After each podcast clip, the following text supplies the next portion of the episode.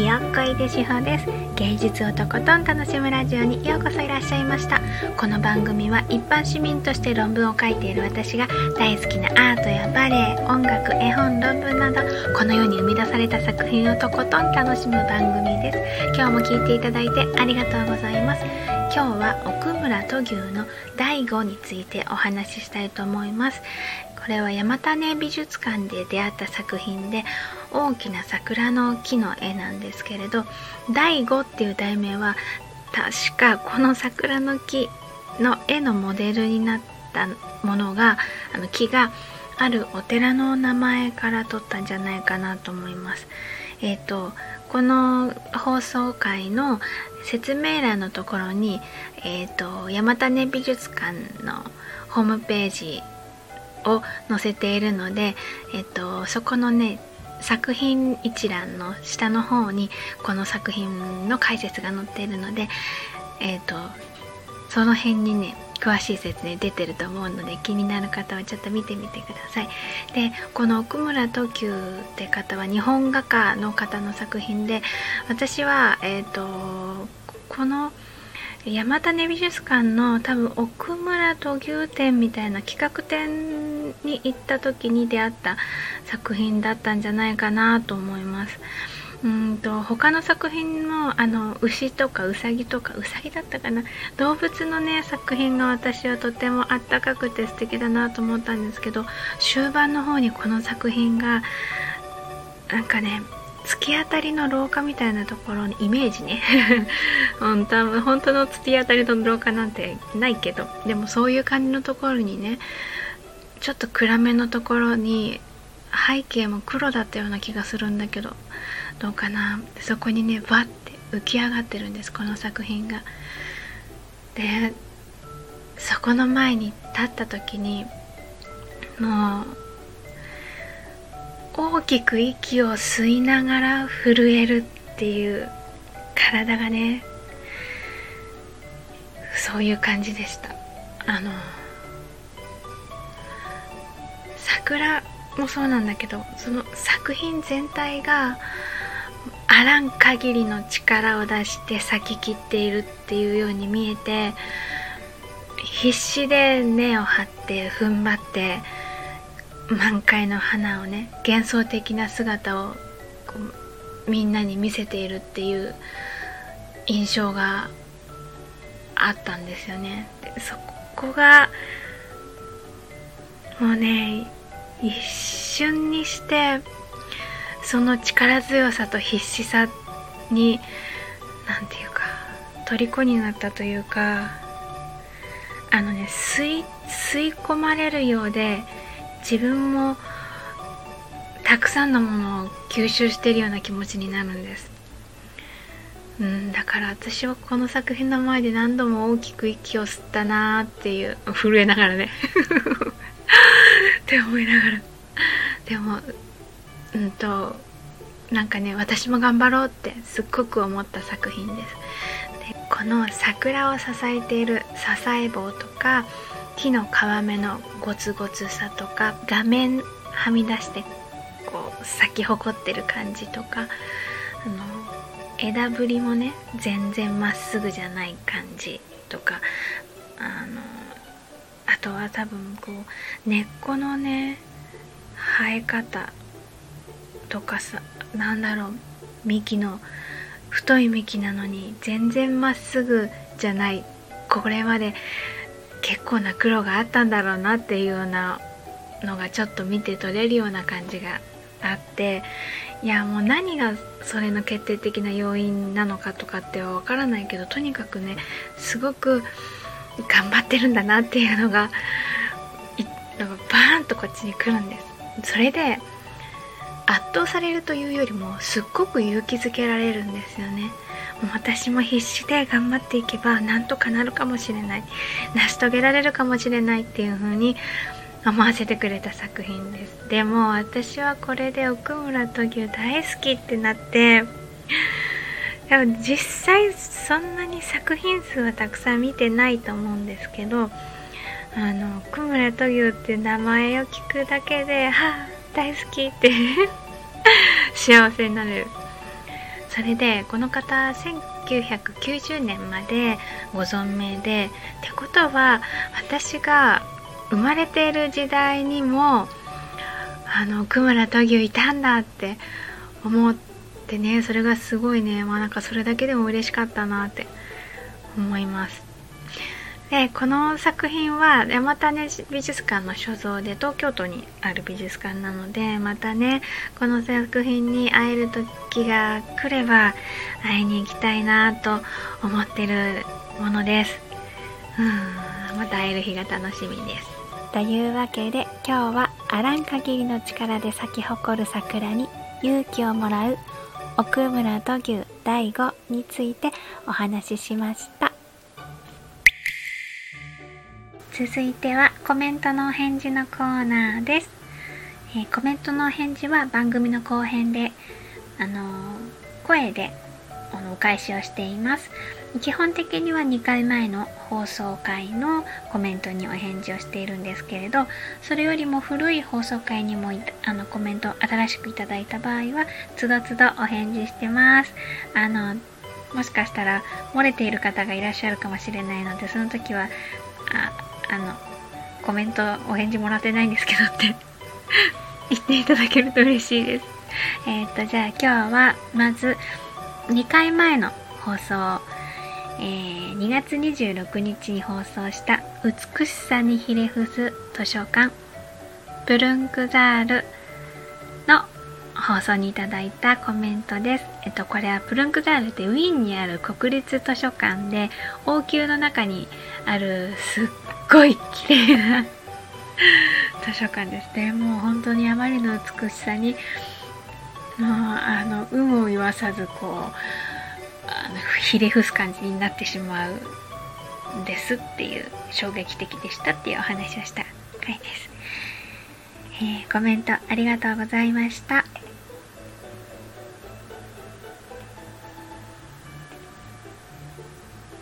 カオさん。すごく素敵な図書館ですね。サムネ見て、ハリーポッターみたいやなって思ってたら、ひよこいでしおさんもおっしゃっていて、あ、やっぱりってなりました。行ってみたいなそう、やっぱりね、ハリーポッターみたいって思いますよね。私も思った。そう、すっごく素敵な図書館なんですよ。いや、でもね、ここでね、勉強したり調べ、あ、いや、調べ物はね、テンション上がるかもしれない。宝物探しみたいな。あの、いつも調べ物するときは結構、まあなんか、眉間に眉寄っちゃってる時もあるけど、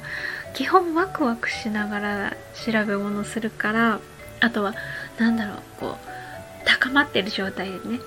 あの調べ物することが多いからそれをあんな美しいところに出てきたらねうんいいなーって思うけどま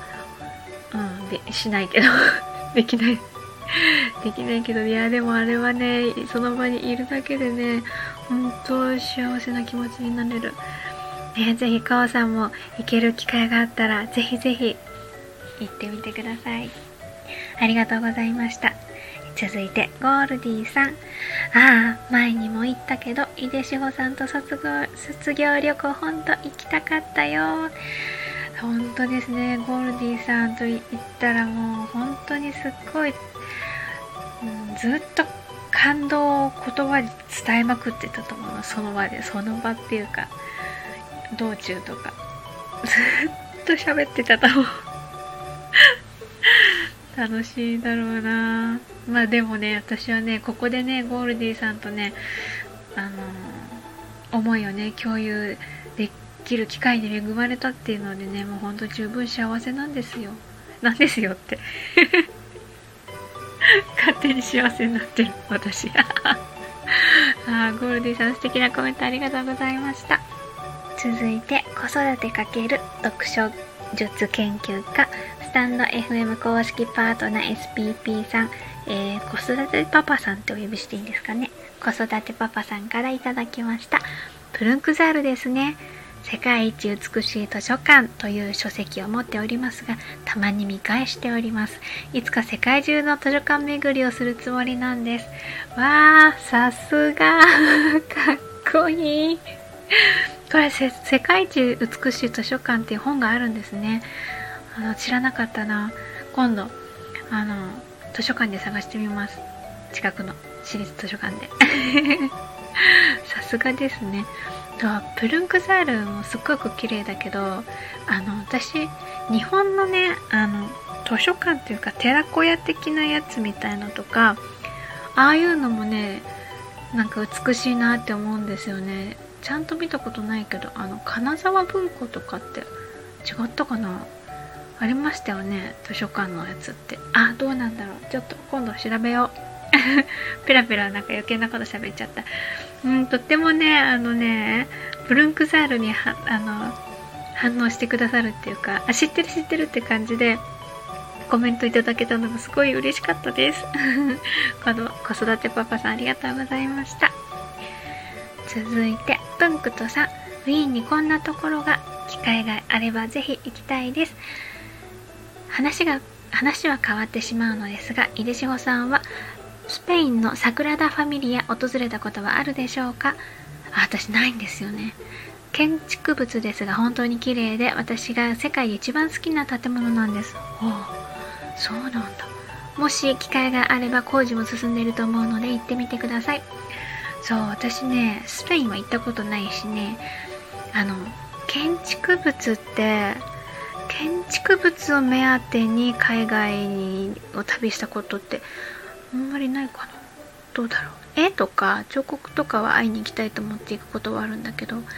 ああ桜田ファミリアはそんな魅力的なんですね。いやでも桜田ファミリアの存在というかコンセプトあコンセプトまではちょっとわかんないけどすごいアーティスティックでむっちゃくちゃかっこいいなと思って。だってこう設計されているものがあるんだけれどもずっと作り続けている上にその作っているところから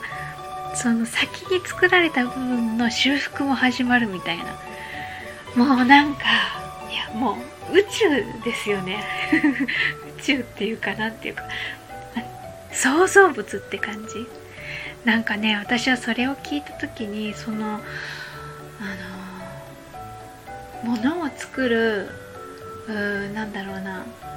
あの生まれてから死ぬというか亡くなってまた新しいものになるっていうのをそのサグラダ・ファミリア一つで体現されている感じが私はねあ話聞いただけなんですけど。いろんなところで話聞いた結果私の中でそういうイメージになってるんですけどそれがねすごいなと思って。たことを思い出しました。このプンクトさんのコメントいただいて。あの唯一サクラダ・ファミリアを割とじろじろ見たのは映像越しであのプンクトさんご存知かな？あの「水曜どうでしょう」っていうあの大泉洋さんが若い時に出ていらした番組で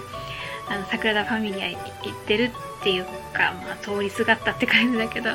でそこのホームビデオでこう撮ってるような桜田ファミリアが唯一かな。まあ、ぜひねあのあそうそうプンクトさんはぜひウィーンにあのお寄りの際は行ってみてください。あのプルンクザール。私もねスペインに行った時に桜田ファミリア絶対行きたいと思います。コメントありがとうございます。続いて食味さん、えー、栄養士の食味さんからコメントいただきました。素敵な図書館ですね。図書館大好きなんです。ウィーンは死ぬまで死ぬまでに一度行ってみたい国。あ途中でね投稿されてしまった。まだ行けてないんですが本当に一度行ってみたいです。そう本当に素敵なところでねまあ何て言うかな。あのやっぱり観光に力を入れてるからあの生感っていうよりもあの大切に昔のいろんなところことが保存されていてそれを資源にあの国を挙げてね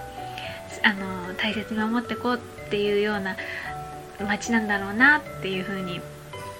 思うのとあとねなんか割とね穏やか街全体穏やかな雰囲気がするんですよね。何なんだろう？穏やかっていうか。ツンケンされない。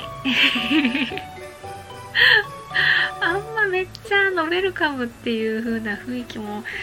もうね私はずいぶん前に行ってるからちょっと違うかもしれないけどウェルカムとかではないけれどなんかあのニューヨークとかパリとかみたいにうんなんか気を張ってなきゃいけないみたいな感じがしないんですよね。私だけかもしれないけど。なんだろうそうそれからあのウィーンはすごく街がちっちゃいので溶け込みやすいんです。勝手に 勝手になんかあの溶け込んじゃう街でいいなと思います。あとカフェもね素敵だし。ぜひぜひしゃくみさんあの行ける機会があれば行ってみてください。私もねまたもう一回行きたいと思ってます。コメントありがとうございました。続いて宮田亭 Kindle 本執筆してるっぽい。おおそうなんですか。宮田亭さんからコメントいただきました。ありがとうございます。こんにちは。はじめまして。あはじめまして。たまちゃん。あねそうそうそう。たまちゃんのところにコメントいただいてたいただいてたっていうか私がもらったんじゃないけど。たまちゃんのとこから来ました。受けた印象がすごく伝わる解説でした。いい年して教養ゼロなんで聞いて知ったかぶりして知性を知性を少しはまといます。どうぞよろしくお願いいたします。いやこちらこそよろしくお願いします。そうあの受けた印象しか言えないっていうか印象オンリーでこのラジオやってる。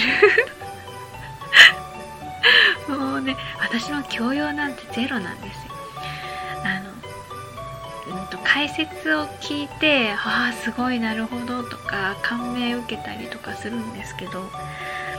もうね全然ね知識なくってねもうあの自分が体で感じたことを脳内に収めるのが精一杯。だけどね是非あの一緒に楽しんでいってもらえれば嬉しいです。宮田亭さんコメントありがとうございました。えー、続いて本当はねもうちょっと別のね放送回にもコメントをいただいてて新しくねいただいてたのであのお返事したかったんですけど今日すごくちょっとコメントちょっと長くなっちゃってるのでまたね次回にねこちらはあのコメントの返事させていただきたいと思います。もうね私はねコメントの返事するのがとっても好きであのちゃちゃっと片付けようっていうような感じには絶対嫌な 嫌だと思って。もうねみんなあのコメントいただいた皆さんとおしゃべりしたいと思ってるのですいませんご容赦くださいというわけで今日も最後まで聞いていただいてありがとうございました。ひよっこいでしほでした。